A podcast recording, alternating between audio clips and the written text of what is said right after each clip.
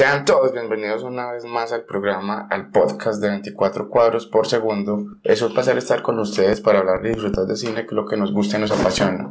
Mi nombre es Vincent Hill. Hola a todos, mi nombre es Albert Hill. De regreso con el podcast, con este programa número 210, si no estoy mal. Eh, sí, vamos a vivir con los especiales de lo mejor del año pasado hasta diciembre de este año. en enero empezamos los especiales de lo mejor del 2022. No, no, yo creo que ya en, en un mesecito ya empiezan contenidos nuevos. Hmm, Pues que no sean especiales del 2021. Eso. Hoy va a llegar entonces lo mejor de 2021 en cuanto a series de televisión. Y faltaría solamente uno que es lo mejor de cine en general. Eso es, que ya casi lo vamos a grabar. Eso es. Entonces, bueno, seguimos aquí en 24 cuadros por segundo, la voz del cine.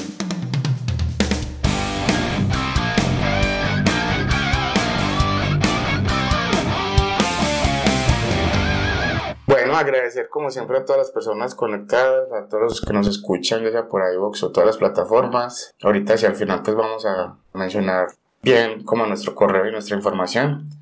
Pero obviamente agradecerle a todas las personas que se conectan, que nos escuchan, que escuchan cada programa nuevo que sacamos y los viejos que, por ejemplo, en iVoox ya también es, eh, nos apoyarían bastante pues con la suscripción. Pues saludamos de todas maneras a Data Karateca y a los que le han dado, le gustan los últimos programas. Las encuestas recuerden que también las pueden encontrar pues en las redes sociales de 24 cuadros por segundo y entonces ya vamos a comenzar de una vez con este especial del día de hoy. Recordemos que ya hemos pasado con lo mejor de 2021 en cuanto a soundtracks donde escuchamos muchas canciones y también el de cine de terror que es como el género favorito de nosotros. Pero llega el turno de las series, un enfoque que empezamos el año pasado porque antes como que no nos daba para, para ver tantas cosas, aunque todavía tampoco porque hacíamos muchas cosas por ahí nos las ingeniamos para intentar ver de todo y hacer todo lo que tenemos que hacer, pues, pero bueno. Entonces sí alcanzamos a ver varias series pues del año pasado, aunque Don Arbet vio más pues que yo. Yo creo que cinco más que yo. Eh, sí, pues digamos que con todos los programas anteriores de los especiales teníamos algún criterio pues para seleccionar pues las series o las mejores series del 2021 que están pues, relacionadas con los criterios de los podcasts anteriores. Mencionamos que son series estrenadas pues en su país de origen Ujú. y que sean 2021, ¿cierto? Incluyendo eh, hasta el 31 de diciembre, porque hay series Ah, sí, que sí. aparecen el 30 o el 31 de diciembre. Eso sí, entonces siempre nuestro criterio, obviamente estrenadas en su país de origen, de realización de la, de la serie, de producción, sin tener en cuenta pues como que aquí se haya estrenado después, así como ocurre por ejemplo con 30 monedas, que Ujú. se estrena en España y aquí después. Eso es. Entonces, que se estrenen en su país de origen, pues. Y con series, pues viene otro componente que es que son, o ya sea temporadas nuevas de series que ya venían, que ya estaban empezadas, pues, o nuevas series, pues Ujú. también. Puede ser Eso cualquiera de es. las dos. Y también series ya sea de una hora o de media hora, que por lo general son, pues, sitcoms, pues, o de comedia, aunque ya hay varias que no son de comedia, pues, en los últimos años. Claro, y lo que decís de una hora también, pues, digamos que las podríamos subdividir, además que lo decías con, sí, bueno, con varias temporadas, que son otras que son de corta duración o miniseries. Exacto, sí que no son temporadas, sino Ujú. exacto, miniseries, series de una sola temporada, pues. Eso es. O series, por alguna razón también la cancelan Eh, después de una temporada y no continúa. Entonces se convierte en una miniserie. Y pues se sigue diciendo serie de televisión, aunque ahora ya pues todo está en plataformas de streaming y. VOD, entonces es casi que todo sí se puede encontrar ahí, desde Hulu hasta Filmin, hasta Netflix, HBO y demás. Es que Hulu pues eh, se consigue acá a través de un VPN pues. Pero aprovecho para decir el spam, ¿cierto? Que en Twitch tenemos un programa llamado Videódromo, Hmm. Donde es como carne de cañón para este especial de lo mejor de televisión o Eso series es. pues mejor. Porque en ese programa Vince nos, siempre nos trae noticias Mm. de series que van a, salir en el año y yo hablo sobre estrenos ya directos en plataformas o recomendaciones. Así que los que han visto el programa, me imagino que reconocerán alguna que otra Hmm. show, ¿cierto? O serie que hablamos ahí en ese programa. Eso es. Y pues ya entonces ahí sí comenzamos con, con el conteo. Recordamos que, como siempre decimos, con cada conteo que hacemos es, es subjetivo, basado en nuestro criterio, pero igual nos pueden dejar sus comentarios y opiniones sobre nuestras elecciones pues en, en los distintos lugares pues donde pueden encontrar el programa. Bueno, Entonces vamos a hablar sobre un top 10 Y luego, ¿querés hacer algunas menciones especiales? O... Eso es. Aunque decir pues que yo solamente alcancé a ver entonces, si no estoy mal, 15, 15 series, al bebé 20, ¿cierto? Sí, pero yo voy a mencionar pues solamente cuatro Eso. menciones al final.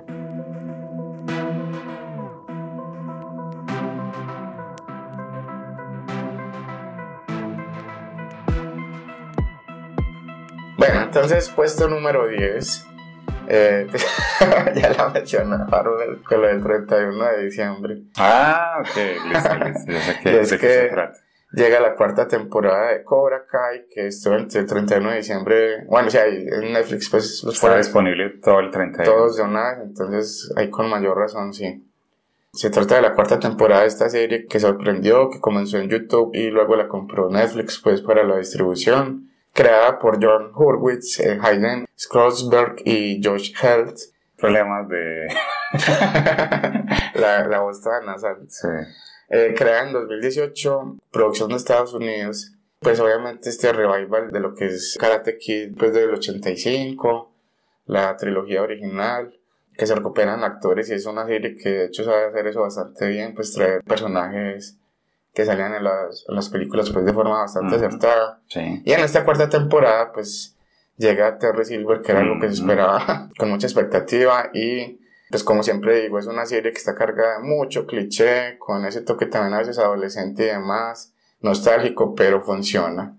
Dentro de tipo de contenido es algo muy bien hecho, pues, y que trasciende, pues, entonces, por eso el impacto tan positivo. Sí, yo creo que ya hemos mencionado un poco de esa serie pues aquí en este programa, en 24 cuadros por segundo.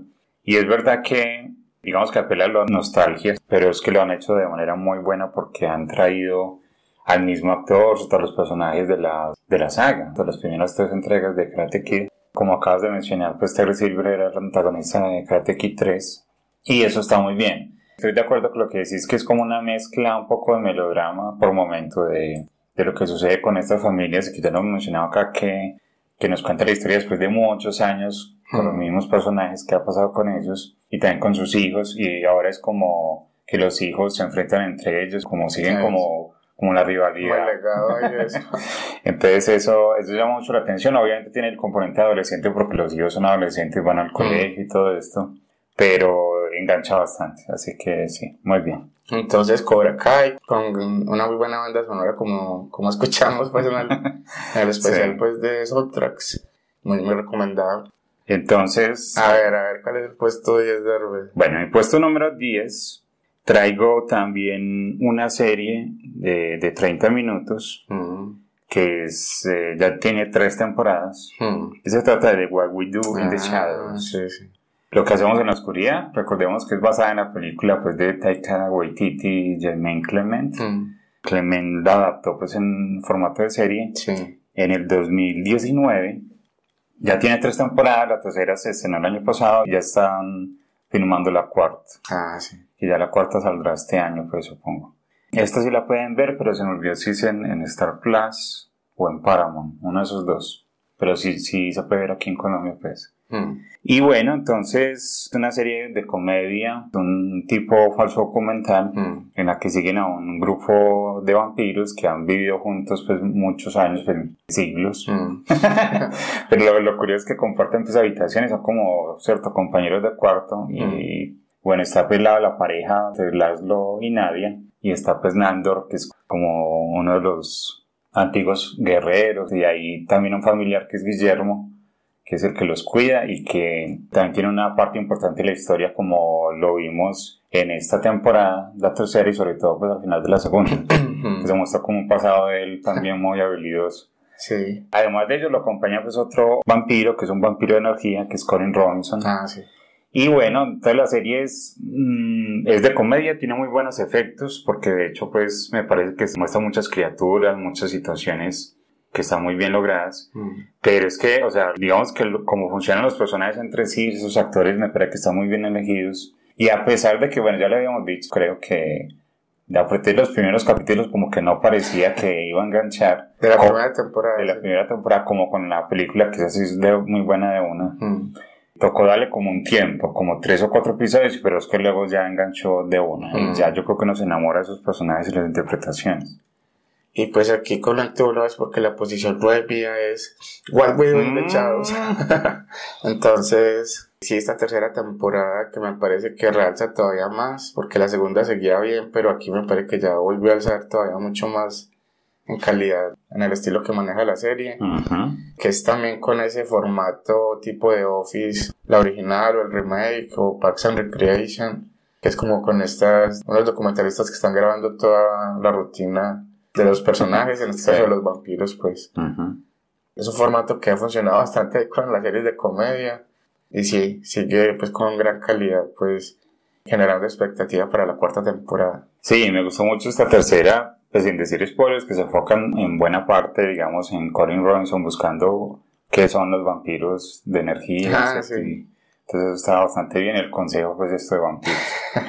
También simplemente para mencionar que la serie tiene un spin-off que se llama Wellington Paranormal. Mm. Que si no estoy mal ya por la segunda temporada y falta verla también a ver qué mm. tal estará. Entonces, bueno, esa es la. Mi puesto número 10, What We Do in the Shadows, el puesto número 9 de Vince. Eso es, que en el original sí es de FX y yo creo que sí es de Star Plus. correcto, entonces ahí la pueden ver. como Hulu también, sí. Sí. En Estados Unidos. Correcto. Bueno, y te digo que vamos a continuar un poco, acelerando un poquito, porque mi puesto número 9 es Cobra Kai. Ah, bueno. Temporada 4, que bueno, ya, ya mencionado bastante de ella. Empezó en YouTube con las dos primeras temporadas, luego la tercera la produjo YouTube, pero la compró Netflix, y esta cuarta ya es la directamente producida por Netflix. Eso. Y ya esperamos con muchas ansias la quinta este año. También va a salir en diciembre, pues me imagino. Antes de seguir, quería dar como una calificación de las series. Ah, sí. Eh, bueno, pues de Cobra Kai, yo creo que 7,5. Sí, yo también le pongo 7,5 y Agua We Do in the También. Correcto, estamos en el terreno de 7,5. Eso es. Bueno, que de hecho digo que dejé las calificaciones en otro lugar. Uy. Yo me acuerdo, pues. Entonces, yo creo que puede seguir con el puesto número 8. Bueno. Vamos a ver si coincidimos en el mismo número también por ahí.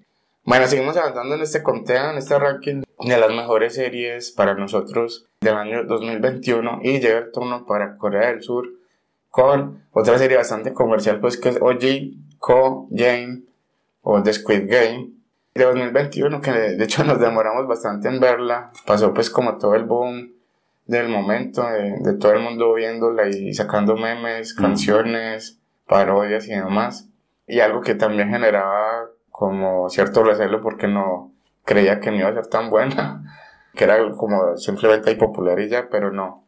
Me sorprendió pues porque sí me parece que obviamente sí tiene ese elemento comercial y, cosas que ya se han visto bastante pues, pero engancha de inmediato, es una historia bien manejada, la tensión, la construcción de todos los capítulos, me parece que sí está cohesionado pues todo de forma acertada y por eso es que también funcionó tan bien me parece con ese argumento pues de, de esa invitación que se le hace pues a, varias personas como que están en el límite buscando dinero, de ir pues a este lugar del que no saben nada, pues los llevan casi que secuestrados, pues, pero bueno, no, eh, son los que quisieron ir, sí son ellos los que tomaron las decisiones y allí tienen que enfrentarse a varios juegos infantiles de, del día a día de los niños, pues, por ejemplo, de Corea del Sur, pero con resultados, pues, fatales por si pierden, pues.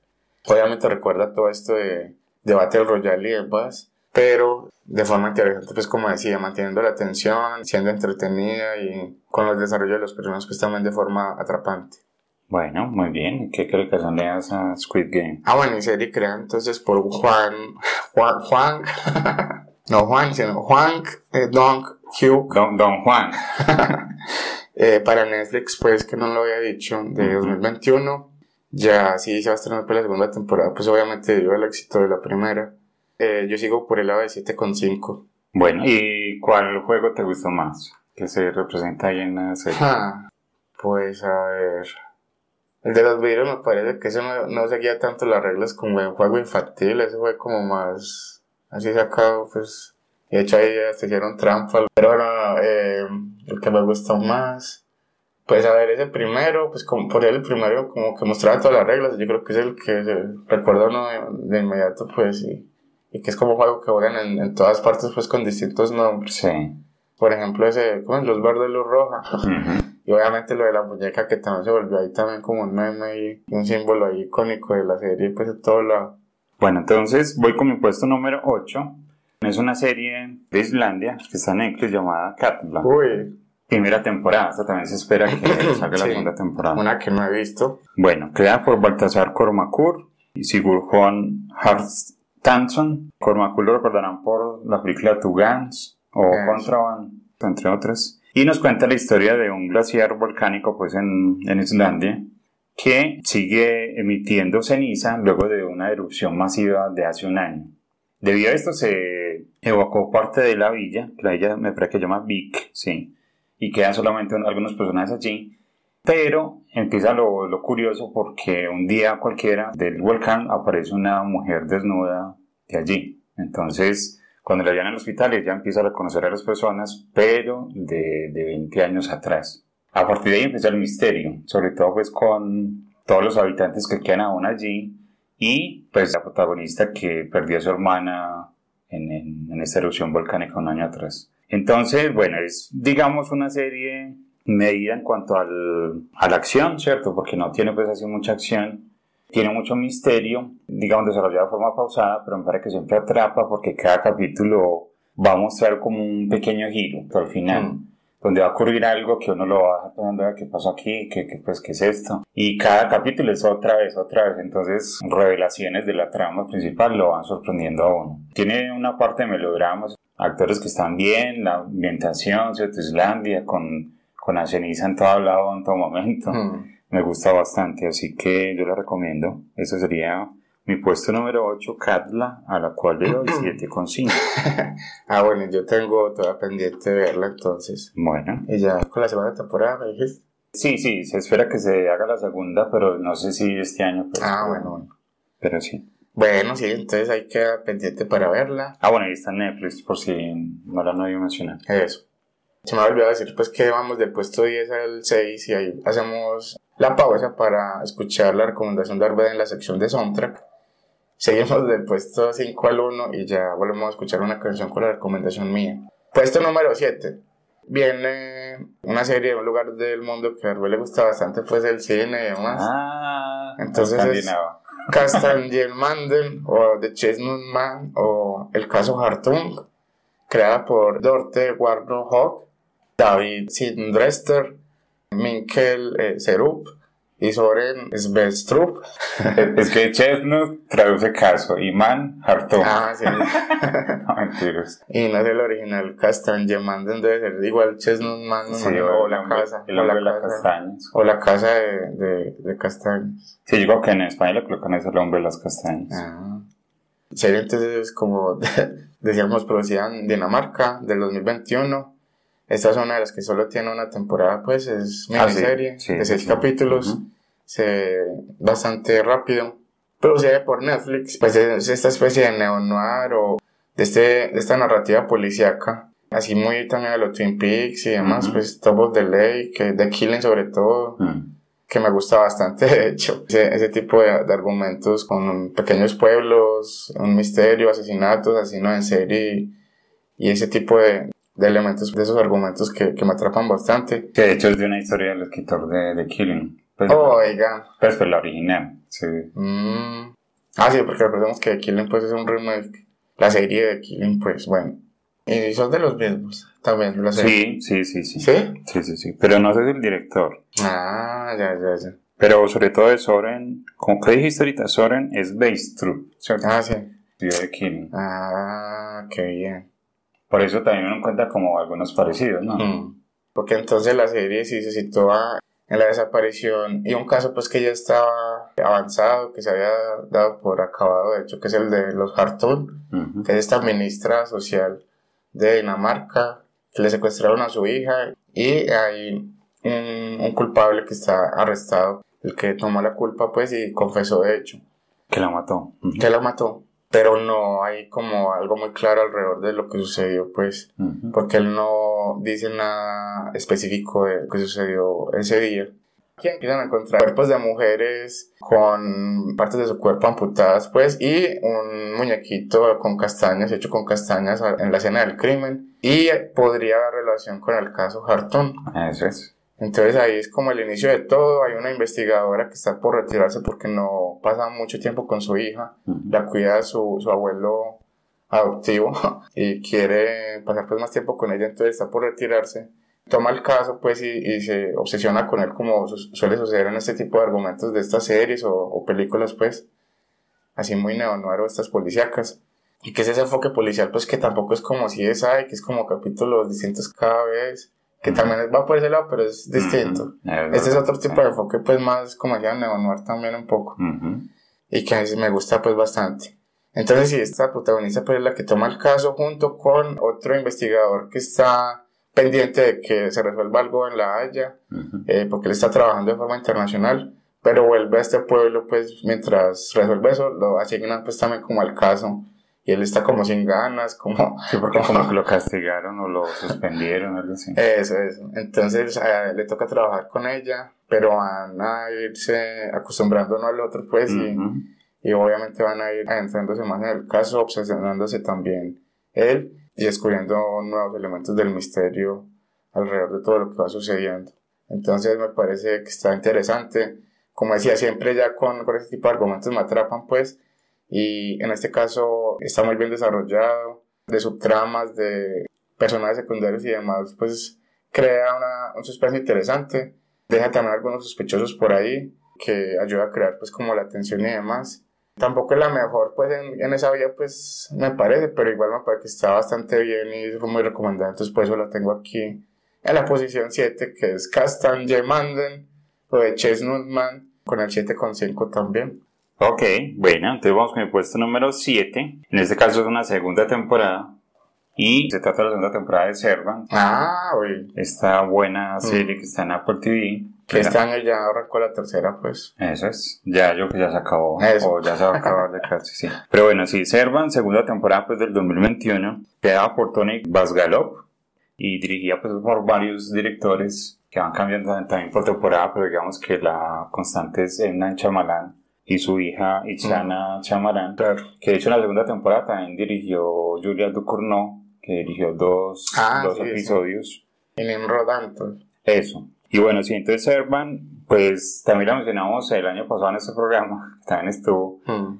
Pero bueno, cuenta la historia pues, de esta familia en Filadelfia, quien sufre porque perdieron a su bebé. La madre no sabe cómo lidiar con ella, entonces básicamente es cuida siempre es como una muñeca que cree que está viva, que es su bebé, y todos le siguen el juego, su hermano, el esposo, hasta que contratan una niñera extraña, que da el nombre pues también, y la niñera cuando llega empiezan a cambiar cosas dentro del núcleo familiar.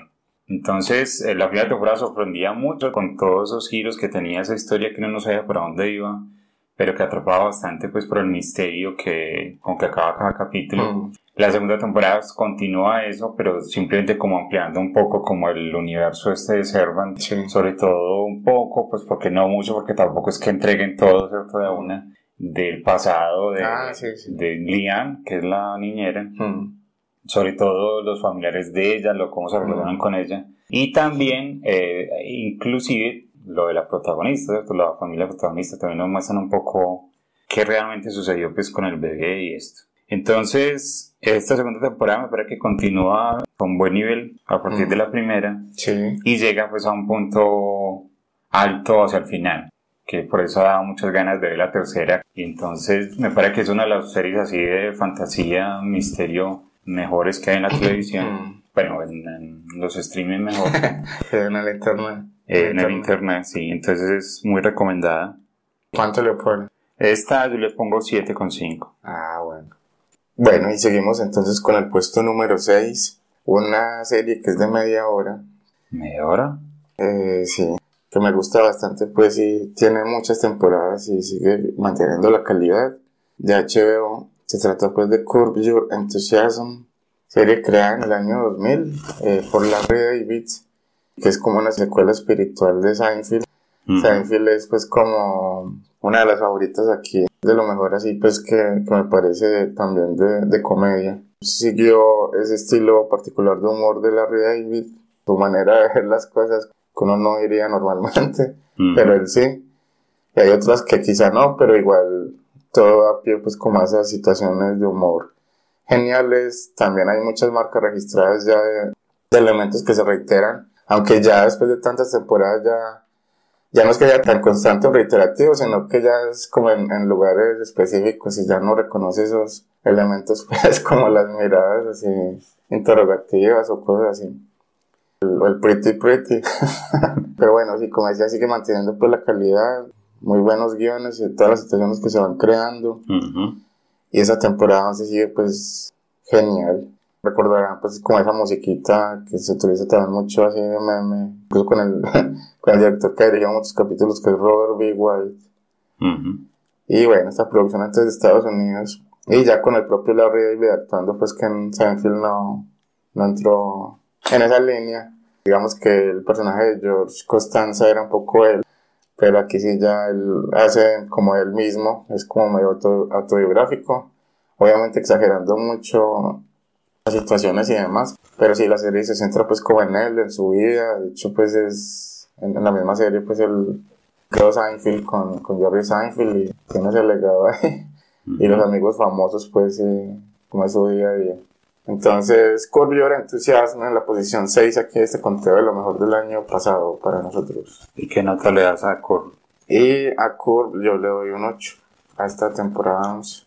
Entonces sigo yo con el puesto número 6, una miniserie que ya mencionaste, y es de Chestnut Oh, Simplemente como para agregar lo que estabas hablando ahorita hace ratico que ya hablamos de esta miniserie que normalmente cuando son casos así tan duros, casi siempre muestran un investigador que tiene problemas en la casa y se nota que se desenvuelve mejor en el trabajo. Entonces ahorita pues comparando un poco con Mero Fist, aunque sucede eso, que no le va bien en la casa. Y Man the Killing también. Y es porque esas personas se centran bastante pues en, en el trabajo y por eso lo hacen tan bien. Entonces, para que así sucede en esta miniserie, que se nota pues que la investigadora pues lo hace mucho mejor como investigadora que como mamá. Entonces no era nada más para agregar eso, porque ya habías hablado pues de todos los datos de la serie, de que es corta y que trata pues de elementos ya conocidos, porque digamos que no hay nada nuevo ahí, pero como está hecho me parece que sí sobresale, porque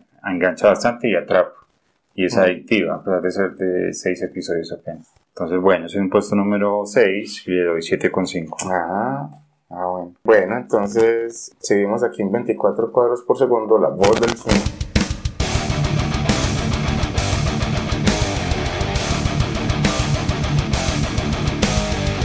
Vamos a hacer una pausa musical. Quise traer pues una canción del año pasado, utilizan una película pues de terror. Se trata de la película pues Halloween Kill. Ah, qué bien. Que se usa la canción una canción de Halloween, pero pues no de Carpenter, sino de Pete Antel, y en el que se utiliza pues una canción de jazz que se llama Stop, Look and Listen, It's Halloween. Entonces, yo creo que la canción funciona también muy bien en la película. Me parece a mí pues, la música, sobre todo la composición de Carpenter. Quise traer esta Stop, Look, Listen, It's Halloween de Pete Antel, así que vamos a escucharla.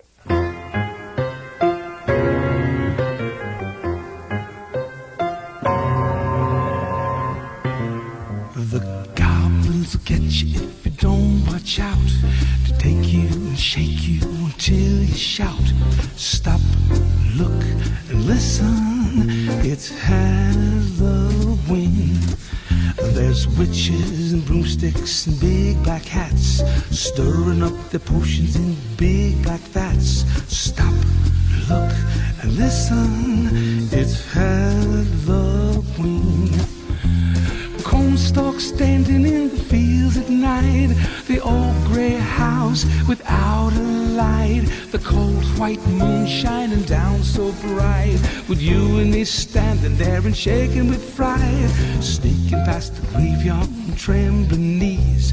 Faces peeking out at us between the trees. Please stop, look, and listen. It's Halloween.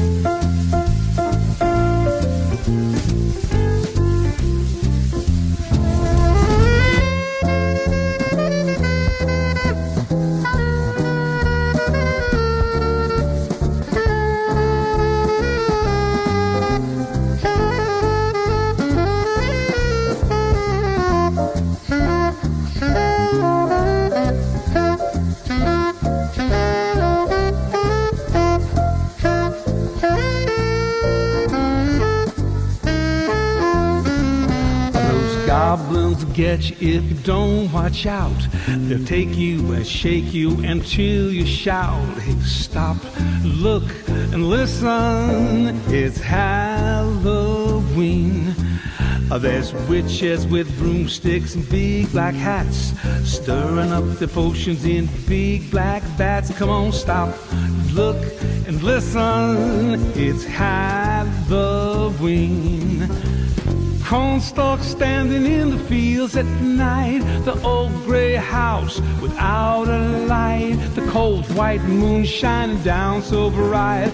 With you and me standing there and shaking with fright. Sneaking past the graveyard trembling knees. Faces peeking out between the trees. Please stop. Look, listen. It's Halloween.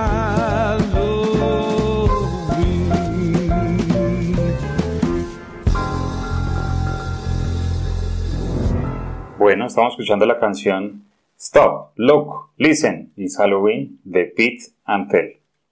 Seguimos aquí en 24 cuadros por segundo, la voz del cine.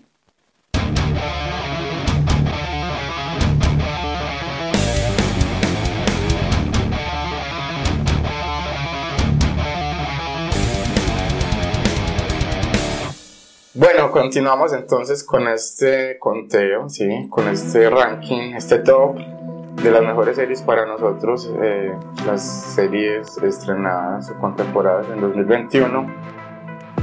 Y pues ya la mencionaba un poco, decía ya que me gusta ese, ese estilo así policíaco y, y, y neo-noir. Y pues viene Mayor of Easttown de 2021, sí, también una sola temporada, una miniserie. Esta es ya de 8 capítulos. Eh, siete. 7 de Estados Unidos, de HBO, creada por Brad Inglesby, dirigiendo pues todos los capítulos Craig Sobel, que lo seguimos también bastante, pues por ejemplo, director de The Hunt, que empezó bastante mal la película, pero después realzó mucho y, y me terminó gustando bastante. O director, por ejemplo, de Compliance, pues que es muy recomendada esa película. Ujú. Y ha dirigido pues también algunas series, también reconocidas y demás. Y otra película por ahí que no hemos visto, si no estoy mal, Z y for Sakaraya, yo creo. Pero aquí pues se reúnen pues varios elementos de calidad como la actriz Kate Winslet o es Ruth Wilson, ¿cierto? No estoy mal, no es Ruth Wilson la, la amiga. No, es Juliana. Ah, sí, sí, sí, sí. Pero bueno, sí, en todo caso también una, una gran actriz. Y de hecho, pues el, el resto del reparto también hacen un gran trabajo. Además de los guiones y demás. Por momentos sí se siente que trata de ser como inclusiva, muy forzada con varios elementos me parece, pero de resto en el suspenso y demás y la construcción de, de todos los personajes y, y su desarrollo es bastante acertada. Lo que decía ahora con The Chestnut Man, pues que tiene elementos como medio similares porque también hay un caso, hay un pequeño pueblo, a ella le va mal en la casa pues como decía Arbet también Ujú. Y empieza o hay un caso pues también de, de algo que no se ha resuelto también como, Ah, también, sí, que llevan años sin resolverse. como en The Chestnut Man y de hecho le echan la culpa pues también a la protagonista pues que es Ma- Maeve ese personaje de Kate Winslet y ocurre también otra muerte que, que va a desencadenar pues, varios elementos alrededor de- del misterio y también de otros pequeños casos o, o situaciones alrededor del pueblo con, porque hay muchos personajes secundarios un reparto coral Ujú.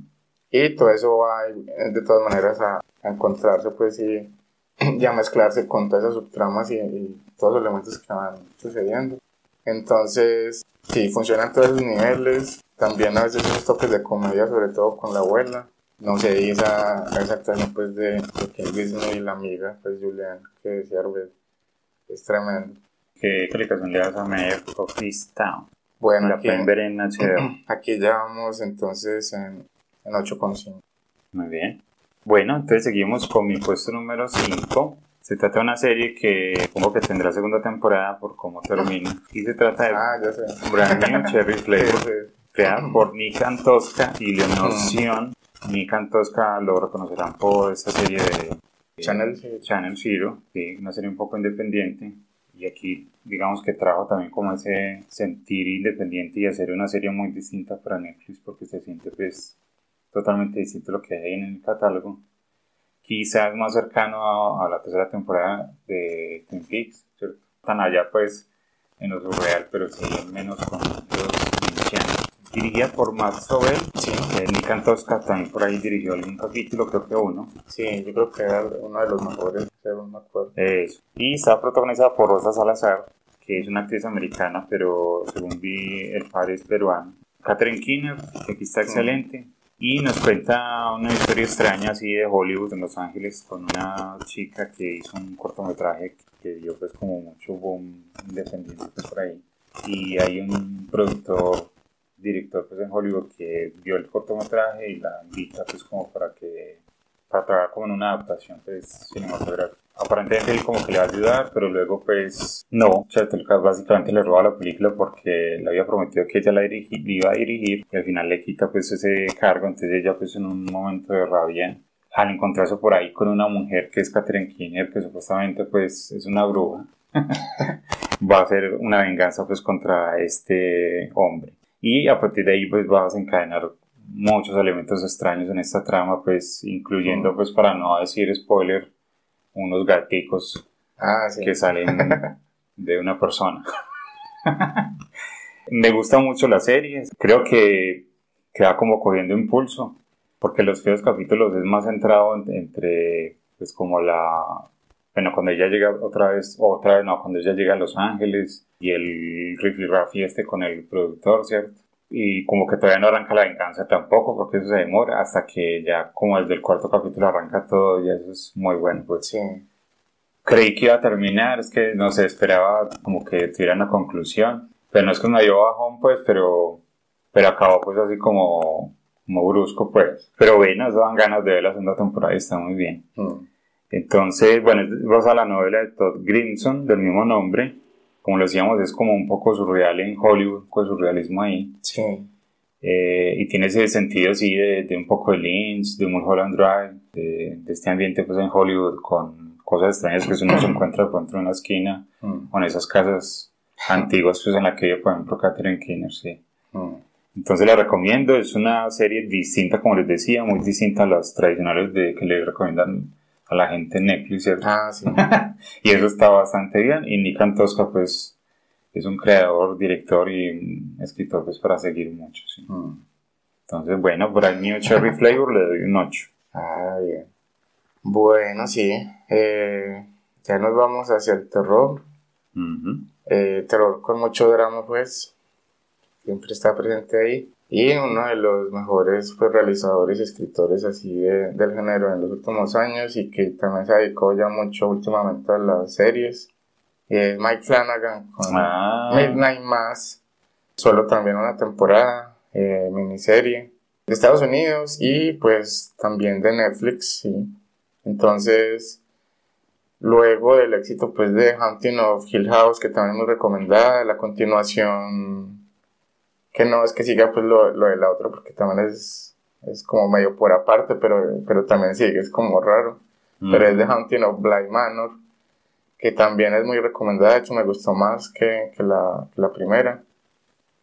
Y ya Midnight Mass, pues que ya llega, como decía, con, con ese toque de Flanagan con el drama, que está muy bien hecho, con los- el desarrollo de los personajes, los diálogos, que hay muchos diálogos, pero, pero Mm. no llegan a aburrir.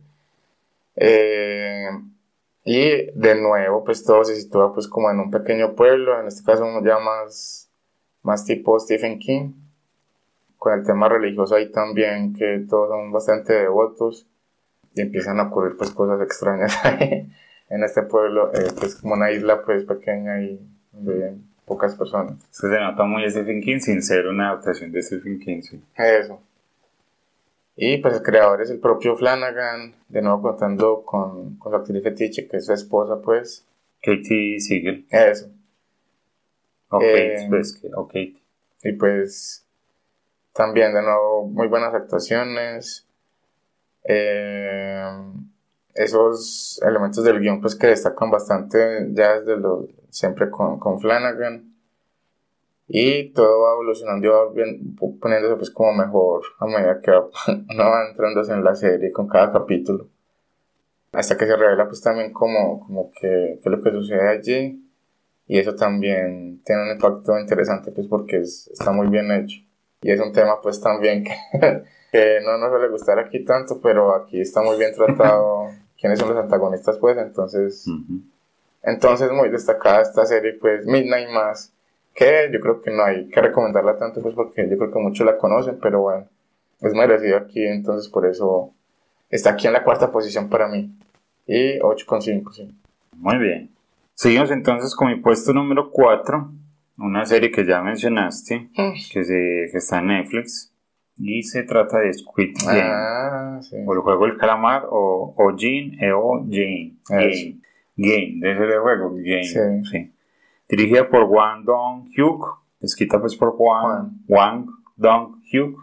Y bueno, si ya hayas hablado pues de la premisa, que Mm. es, me gusta mucho que trata como un poco lo parasite de la desigualdad social, ¿cierto? Que hay en Corea. En este caso pues de personas con menos oportunidades o cuando, digamos, están en una situación extrema, muy difícil salir de ahí, antes cada vez van, van más para el fondo Ah, como le pasa al protagonista que cada vez se endeuda más y por allá hasta que van a pedir un riñón y todo, ¿cierto? Para pagar las deudas. Y así hay muchas personas pues en Corea y son los desesperados, ¿cierto? Los rechazados así Mm. que se meten a este juego sin saber qué era, aunque se meten voluntariamente, pero después se dan cuenta que es un juego mortal, pues. Mm. Y sí, a mí me gustó mucho, me atrapó bastante la historia, a pesar de que sí, como decías, se habló mucho de la serie y no se pudo ver pues como en su momento de estreno, pero me parece que cumplió muy bien las expectativas. Y de que hay unos juegos mejores que otros, igual me parece que la atención se mantiene ahí con la premisa pues tradicional, ¿cierto? De, de Battle Royale o Hunger Games, ¿cierto? De, Sí. de ir eliminando personajes. Pero aquí me gusta mucho, sí. Y las actuaciones y lo que sucede, pues sin decir spoilers, pero también lo que hay detrás. Mm. Entonces, no sé, la serie también da para más, por eso me imagino que está la segunda temporada y sobre todo por el gran éxito que tuvo esta primera entrega. Así que esperemos, pero igual si terminaba así, me parece que estaba bien también. Pues como Sí, sí. una buena miniserie. Entonces, el juego sí, a mí me gustó mucho el primer juego que me impresiona. Señor, el, el viejito. El viejito que está bastante bien. Eso no le cae muy bien, como habla y todo. Pero también me gustó mucho lo del, tirar la cuerda, pues. eh, Ah, Me pareció espectacular ese, mm. ese final. Pues de, de cómo están luchando ahí. Todos debiluchos pues contra un equipo más fuerte. Entonces, Mm. bueno. Bueno, y lo de Squid Game o el juego del calamar, eso se explica más adelante en la serie. Y bueno, entonces está bastante bien. Yo le doy 8 a Squid Game. Hmm. Bueno, y llegamos a las tres primeras. Vamos a ver si conseguimos o no. Y recuerden dejar sus comentarios, entonces, por ejemplo, en iBooks, para saber cuáles son sus elegidas también de mejores series del año pasado. Bueno, entonces, viene una que ya mencionó Arbet, que me sorprendió porque no creí que me gustara tanto. Y es que sí tiene ese toque de Lynch, pero, pero muy Lynch, pues es como bastante disfrutable y es Brand New Cherry Flavor del 2021, entonces creada por Nick Antosca y Lenore eh, Sion. Eh, ya mencionaba Arbet sobre Nick Antosca, escritor de Channel Zero, también de este The Act. Ah, que- ok, que no es, sabía. sí. que es lo que dicen que también Ron es muy como The Act, esa película de Ron. Esa es una que tenemos pendiente pues también ver The Act desde hace rato. Bueno, Antlers, eh, algunos episodios de Hannibal. Entonces está con un gran nivel pues Antosca en, en el terror y en el, cine, y, en, y en el género pues en televisión y en cine reciente. Ujú. Y aquí lo sigue demostrando entonces con esta serie de Netflix, de nuevo, con muy buenas actuaciones y, y ese estilo pues como denso, que los personajes van de un lado a otro, pues pero se utilizan muy bien esas locaciones y Mm. lo oscuro que va ocurriendo en todo, al- alrededor pues de todo, esos personajes extraños, las situaciones también bizarras que van ocurriendo y, y sobre todo ese personaje de Catherine Keener, sí. Entonces, sí, son muchos elementos ahí que se combinan muy bien con lo surreal, además de ese estilo noventero, pues también como retro, pero sin nostalgia, sino que le sienta bastante bien. Entonces, muy recomendado Brand New Cherry Flavor. Y también me gusta que no lo diga ahorita que no nunca hacen alusión al título ¿cierto? de Brand New Cherry Flavor, Ah, sí, sí. como un nuevo sabor a cereza. Mm. Pero nunca se habla de eso, pues ni, ni nada, Sí, sí. no hay alusión a ese título. ¿Y qué calificación le das a Brand New Cherry Flavor? Seguimos aquí con 8,5, sí. Ok, muy bien. Casi igual, sí. Sí. Bueno, los tres primeros, me parece que sí, esto es lo que más me gustó, aunque digo que el Ah. primero y segundo puesto está casi parejo. pues. Mm. Pero bueno, vamos con el puesto número 3. Y se trata de una serie que no se ha mencionado todavía. Una serie basada, esta sí, en un cuento de Stephen King. Mm. Y se trata de Chapelwaite. Mm. Desarrollada por Jason Filardi, Peter Filardi, son los hermanos Filardi, no los Mm. conocía. Eh, en la dirección pues hay varios directores, Sí. pues como cuatro, pero hay dos capítulos de Jeff Renfro, por ejemplo. Y está basada en, en el cuento corto llamado Jerusalem's Lot de Stephen King que sale en, en el- la antología Night Shift o El umbral de la noche. Mm. Que ese cuento está escrito como está escrito Drácula pues, y Carrie, con, con Ah. cartas emisivas que se dan pues, entre los personajes. Entonces, pues obviamente aquí ah, alargaron pues eh, el alcance de los personajes, inventaron algunos personajes también, pues supongo. Mm. Pero bueno, entonces acá pues digamos que nos cuenta una historia eh, antigua, ¿cierto? Así pues al estilo un poco de Allan Poe, inclusive, ¿cierto? Desde el drama o como se muestran los personajes. En un pequeño pueblo que ese sí no recuerdo el nombre, es que Queens Corners, tiene de algo, pero ya no me acuerdo. Pero bueno, digamos que es un pueblo pequeño donde va un personaje que... Preachers. Preacher's Corner, donde hay un personaje que es pescador, ¿cierto? Ballenero, y va con su familia porque su esposa recientemente murió, pero un familiar le dejó una mansión que, Mm. es, que se llama Chapelwood. Él llega ya con sus tres hijos, aunque es sobre todo la hija del medio no, no quiere pues como ir allá, pero bueno, a regañadientes van con el papá y él llega pues como un poco a ayudar a desarrollar el pueblo, pero llega pues como si fuese la peste porque casi que nadie en el pueblo lo quiere y, ni a su familia, porque ha ocurrido varios eventos que lo asocian pues con la familia Boone, pues que es la, la de él. Entonces él tiene que luchar contra eso, pero además digamos que hay una lucha interna también porque él está viendo o teniendo unas visiones extrañas con gusanos, que no sabe pues qué va a pasar con él. Luego se empieza a desarrollar la historia muy bien, ¿cierto? La, me parece que la serie está muy bien escrita, actuada por Arian Brody, que me parece que aquí hace un excelente papel. Mm. Tiene bastante drama, sí, también tiene drama, así un poco también cosas macabras a lo Edgar Allan Poe y obviamente Stephen King. Pero no sé, me parece que todo está muy bien construido en el pueblo, que se ve muy bien. De hecho, me gusta mucho cómo se veía ese pueblo, la, la mansión Chapelwaite, Mm. el propio Jerusalén Slot con esa capilla extraña. Y luego, pues ya todo lo que ocurre, porque eso después, como el quinto episodio, también acá se va tornando como, como un poco a la Hammer, inclusive, pues. Ah, sí. Entonces, yo lo recomiendo bastante, me gustó mucho. Debatí mucho si en el segundo o en el tercero, pues, pero me parece que aquí en el tercer puesto está bien. Hay un, algo también, hay un poco ahí de tema racial, ¿no es cierto? De, de choque racial, pues, con los hijos de él, Mm. que se nota, pues, ahí también en el pueblo. Y también me gusta, pues, mucho, pues, como esa interacción con, con ese rechazo y... Pero, o sea, es que me, me gustó mucho cómo se comporta el personaje principal y eso que, pues, tiene alucinaciones y todo. Ah, sí. Y de hecho, pues, como a, hasta cierto punto es un peligro el mismo para la familia de él. Mm. Pero como, como la decisión que tiene, como el orden que tiene para resolver cosas. Mm. Hasta llegar al capítulo, me parece que que más te gusta también, que es Hold. Hold on the Night. Ah, sí, sí. O no, no, sé si el que más te gusta, pero ahorita dirá- dirás que es así, tipo asedio, que me gustó mucho. Eh, y bueno, no he dicho, pues, sobre todo de qué género, es género de terror, ¿cierto? Pero con drama, y tiene, pues, Jerusalén Lot, que es un poco asociado también, ¿cierto? Al, al tema, pues, al Sun Slot, Sun Slot. Pero eso se sabe, pues, ¿cierto? Mira que han leído el cuento de, de Stephen King, pues, que trata sobre vampiros. Es- Entonces, también vampiros algo distintos, ¿cierto? Más, más antiguos, que es que me gustan más este tipo de vampiros también, entonces aporta a, a la serie o a la miniserie, pues porque yo esta sí terminó Ah, sí. y sí. ya, ¿cierto? Entonces recomiendo bastante Chapelwaite, le doy 8,5 y bueno, una buena adaptación de Stephen King.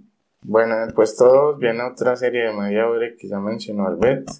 Pues desde que empezamos a ver la, la primera temporada sorprendió mucho y, Mm. y sigue teniendo mucha, mucha calidad. Es, es impresionante pues como ese, esa atención, lo, lo- la planimetría, el, el manejo de cámara. Y es que es constante pues como mostrar una situación y la cámara voltea así todo estilizado y cómo está narrado todo visualmente, eso es impresionante. Y además pues ya lo que va ocurriendo pues también dentro de la trama ahí con, con toque de ritos y, y sí, ese es terror que pues Como un terror rural en, en, en, en, lo urbano. Sí. Que llegan como la parte rural a la ciudad, sí. es entonces como de sectas pues también. Ujú. Y eso es tremendo que es entonces Servant de Tony Vasgalov, pero pues eh, el que le da el aspecto visual y ese, ese toque que me ya mencionaba pues de, de los movimientos de cámara y además es Chamalán. Night Ujú. Shyamalan. Entonces sí, serie creada en 2019 de Estados Unidos para Apple. Y pues Arbella también había comentado bastante, pues eh, sí, todo lo visual, los planos, cada movimiento, cada vez que revela algo, un movimiento de cámara, todos esos secretos que se van revelando y, y cómo va avanzando siempre la historia en el mismo lugar, porque casi que todo ocurre siempre en la casa Ujú. y no llega a cansar y el elemento de la comida pues, pues a mí no me dan ganas porque yo no como carne, pero siempre va, van creando muchos elementos también narrativos alrededor de, de lo de la comida y el personaje que es chef, pero un chef distinto pues.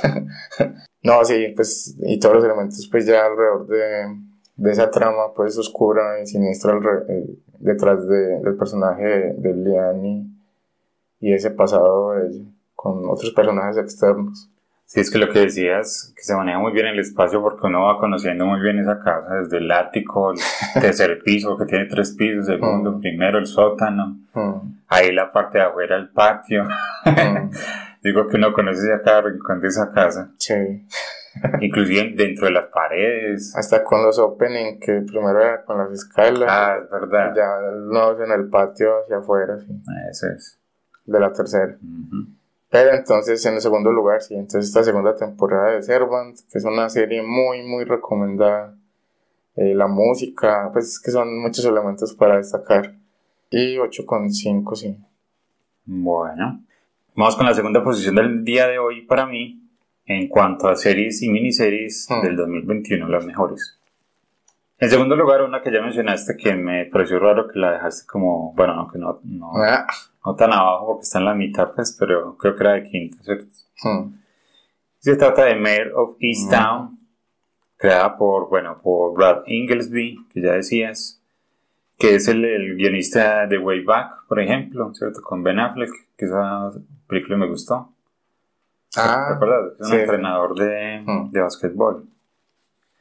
Dirigida por Craig Sobel, ya habías dicho, pues. eh, y bueno, esta serie que está en HBO más, pues lo, lo que decía ahorita, me parece que se puede intercambiar un poco con el primer lugar porque es, es muy buena, pues. Sí, al estilo un poco de esas series policíacas, sí, que hay un asesinato y empiezan a investigar en un pequeño pueblo, pero es que aquí Kate Winslet sigue siendo impresionante pues en su construcción de personajes.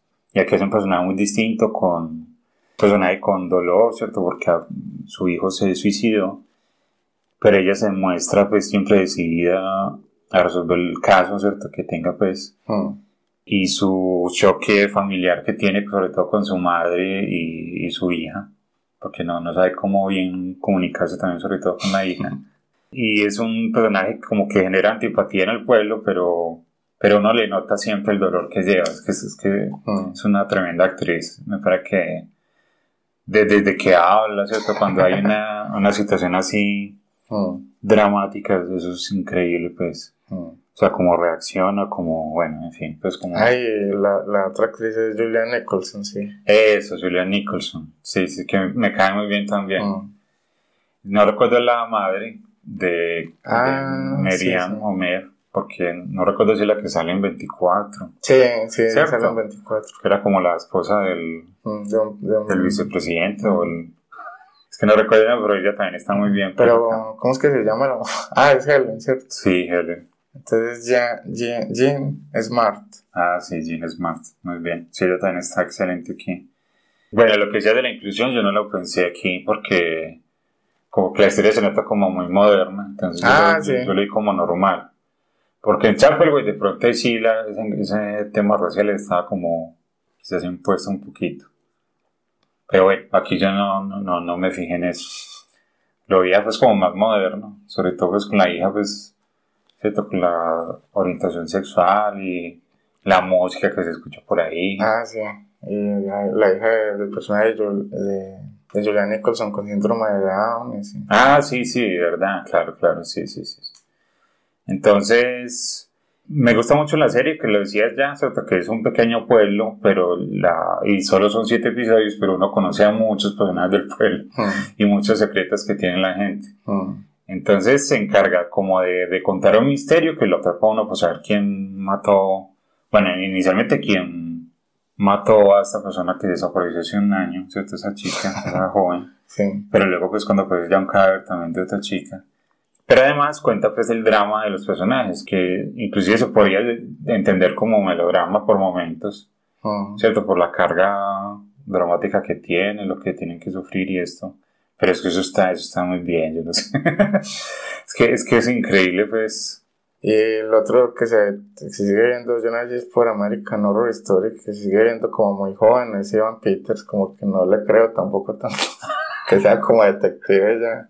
Sí, sí, sí, pero ya sí se ve, no, pero Pues, pero, él actúa, mayor. pero él actúa muy bien, pues. Pero, Él es muy buen actor y de hecho pues hace el papel me parece que convincente Sí, de, sí. de- de que parecía pues como buen investigador y, Mm. y como que tenía pues muchos problemas ahí de, de tomar decisiones o de, o de ser buen investigador pues. Pero sí, sí, en, ese punto sí, quizás sí. Porque él tiene cara como de joven, sí, Mm. pero bueno. Entonces no sé, me, me gustó bastante y eso que, que hay giros, pues como sí hacen este tipo de historias que, que todo se resuelve por algo, algo ahí, por un, que inclusive ahí lo hablan también, ¿cierto? Con ese personaje que decías, de Ivan Peters, de cuando res- resolvió un caso anterior, que, Ah, sí. que hay algo, algo ahí que no encaja en alguna coartada o en Mm. algún diálogo, y así es que se resuelven las cosas en las novelas negras. Ah, sí, o así como en The Chestnut Man, que casi siempre es como cuando un personaje ya va a resolver algo, en otro en otro lado también lo va a resolver por otro lado y se va a dar cuenta tiempo, para sí. llegar a, a- a salvar al otro. Es verdad. o así como en Silence of the Lambs, que también se reitera mucho, que es que, que abre la puerta y, y no era pues donde estaba, pues cosas así por el estilo que se reiteran, pero igual pues hace parte pues como de ese estilo. Sí, que es como el canon, pero canon no, sino como del arquetipo pues de este tipo de, Mm. de historias. Eso pues que el eh, Lance sí, Ah, no, sí. sí fue la primera pues sí. Pues que yo recuerdo de esa escena o de, Ah, sí. o de la escena en un sótano todo oscuro y Mm. se repite. Eh, sí, sí, sí, es verdad, es verdad que eso se siente acá. No, y eso que en Chestnut Man uno, uno también anticipa muchas cosas, pues no sé. No, Mm. no te pareció. Sí, Pues de saber quién es el asesino es. sí. Acá no, acá No, casi no. es muy distinto, porque Mm. se siente más como una novela negra, Mm. de que poco a poco van encontrando cosas, o por una conversación, eso me gusta mucho, ¿cierto? Que es como, Ah, sí. como por algo que, que- como que le hace clic al personaje y empieza a investigar eso, entonces me gusta. Entonces, O, bueno, o al final, pues Sí. que es como de simetría con la situación con la que empieza la serie en el primer capítulo. sí.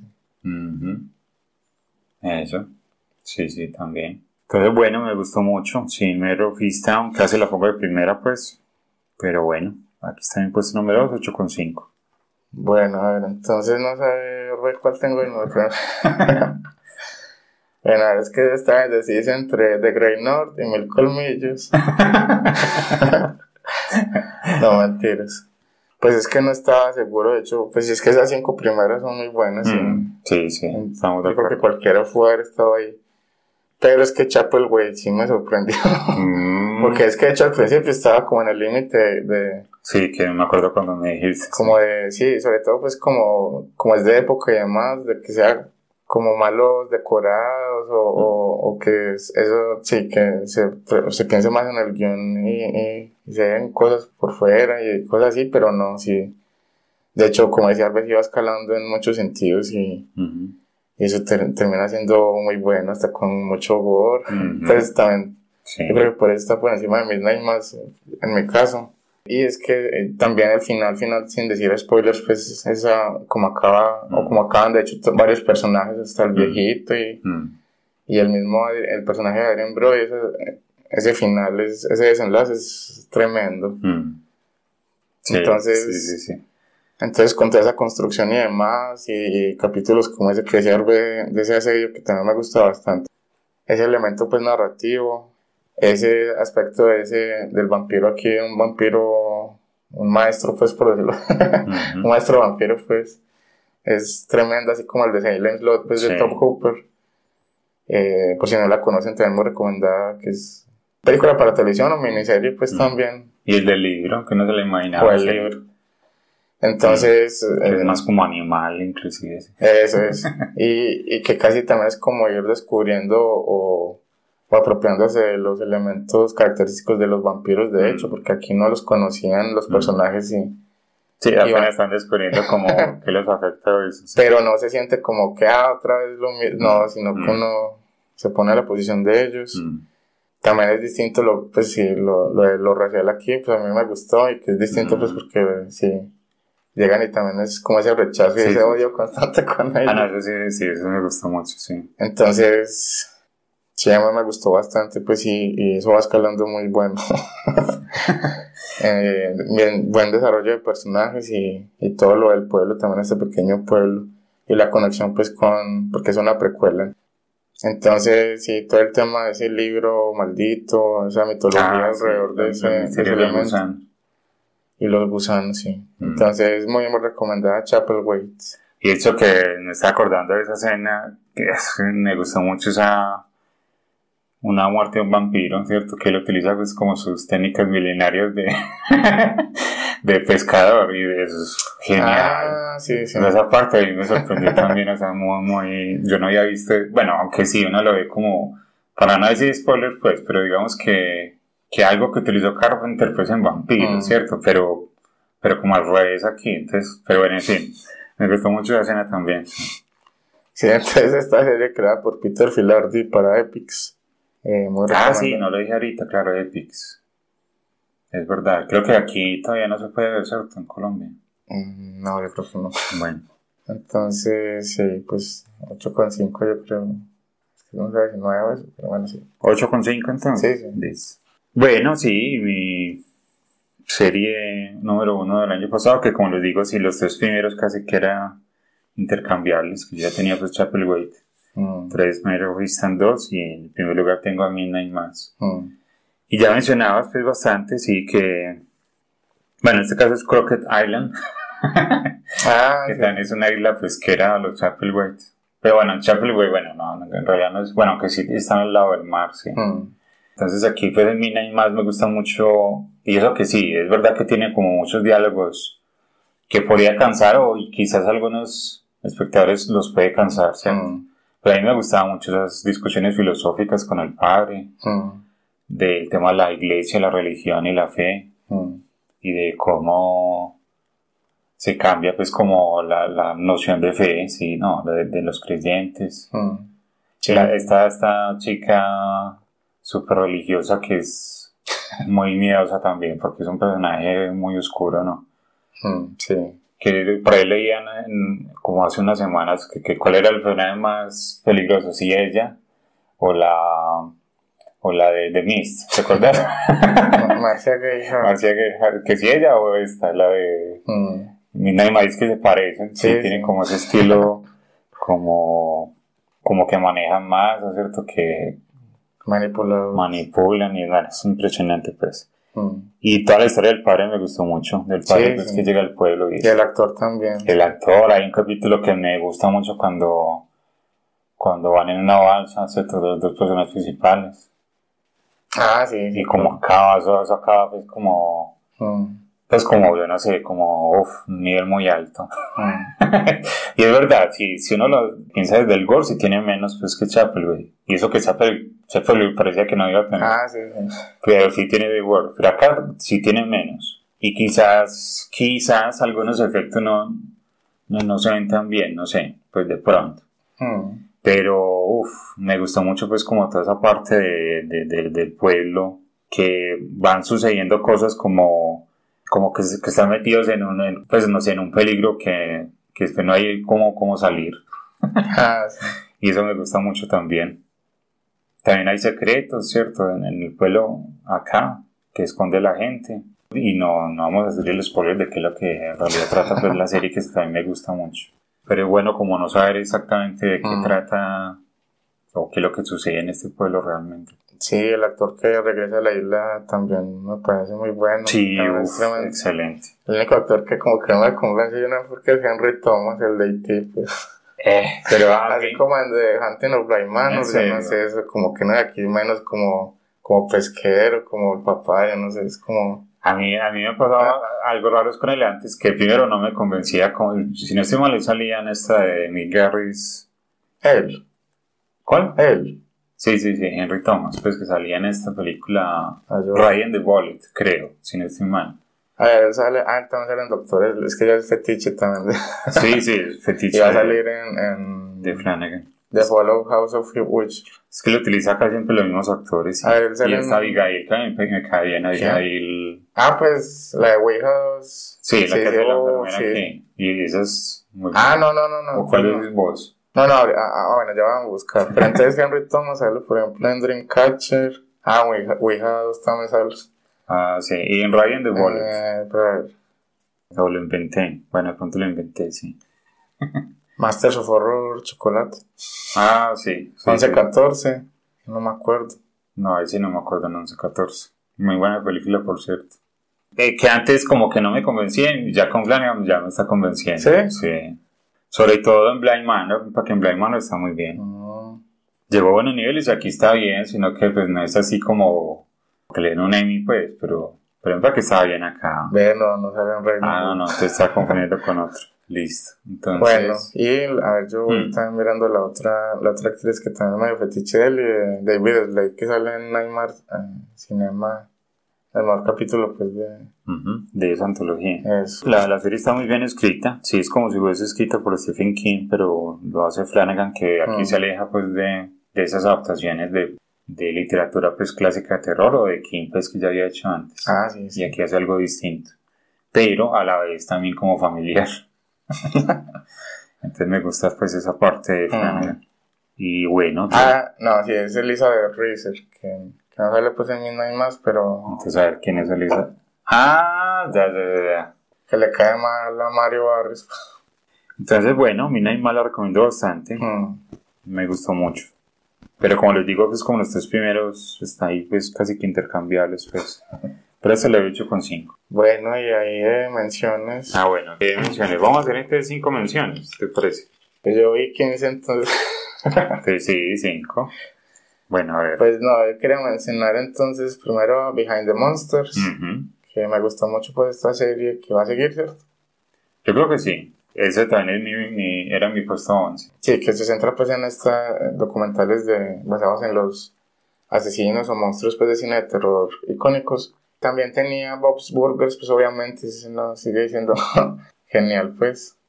Sí, yo tenía a Black Summer, ¿Sí? Temporada 2. Que de hecho la, la primera me gustó más que la temporada 2. Ah, Por eso esa, quizás no entró más. otra que no me he visto. De, de zombies rápidos también. Y pues no, mencionar entonces a, a Coles, que la mayoría de capítulos me gustaron y sobre todo hay dos que son tremendos, pues Mm. muy buenos. Esta serie de Fede Álvarez, que solo es con sonido. Sí, yo también tenía Curb Your Enthusiasm. Mm. a Lizzie's Story, aunque pues, Ah. tampoco es que la recomiende porque en realidad no me gustó pues como tanto la adaptación, aunque hay algunos capítulos buenos pues y Calls, correcto. Y ya Mil Colmillos, pues sí no me gustó. Elves, por ejemplo, Ah, tampoco me eh, gustó. sí, sí.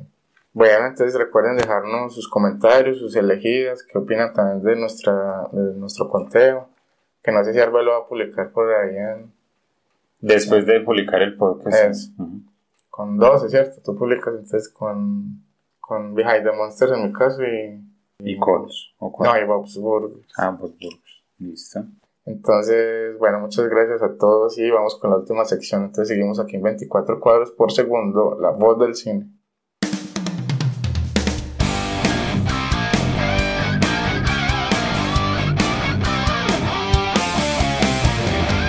Bueno, eh, recuerden escucharnos pues por iVoox, por ejemplo, que es donde nomás nos escuchan y seguimos agradeciéndole a todos nuestros oyentes.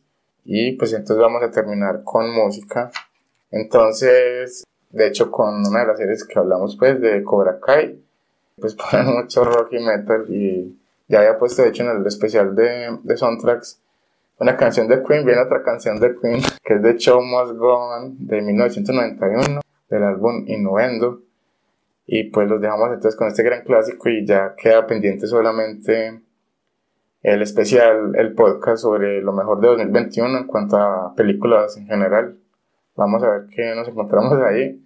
Eh, recuerden que las encuestas las publicamos en nuestras redes sociales, Facebook de 24 cuadros por segundo y en el Instagram, para que se animen a participar y así como a dejarnos comentarios pues aquí en ebooks, ya que se unan a, a, esa opción de familia, o, ¿cómo era? Fan, fan. Ah, fan, fan, de, de los episodios anteriores. Entonces, de nuevo agradecerles a todos. Recuerden disfrutar siempre del cine. Los dejamos entonces con The Show Must Go On de Queen.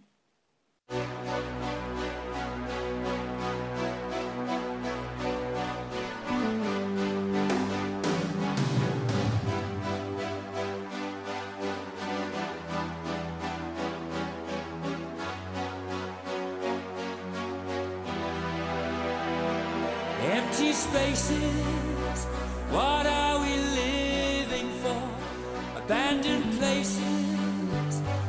Guess we know the score. On and on, does anybody know what we are looking for? Another hero, another mindless crime behind the curtain in the pantomime.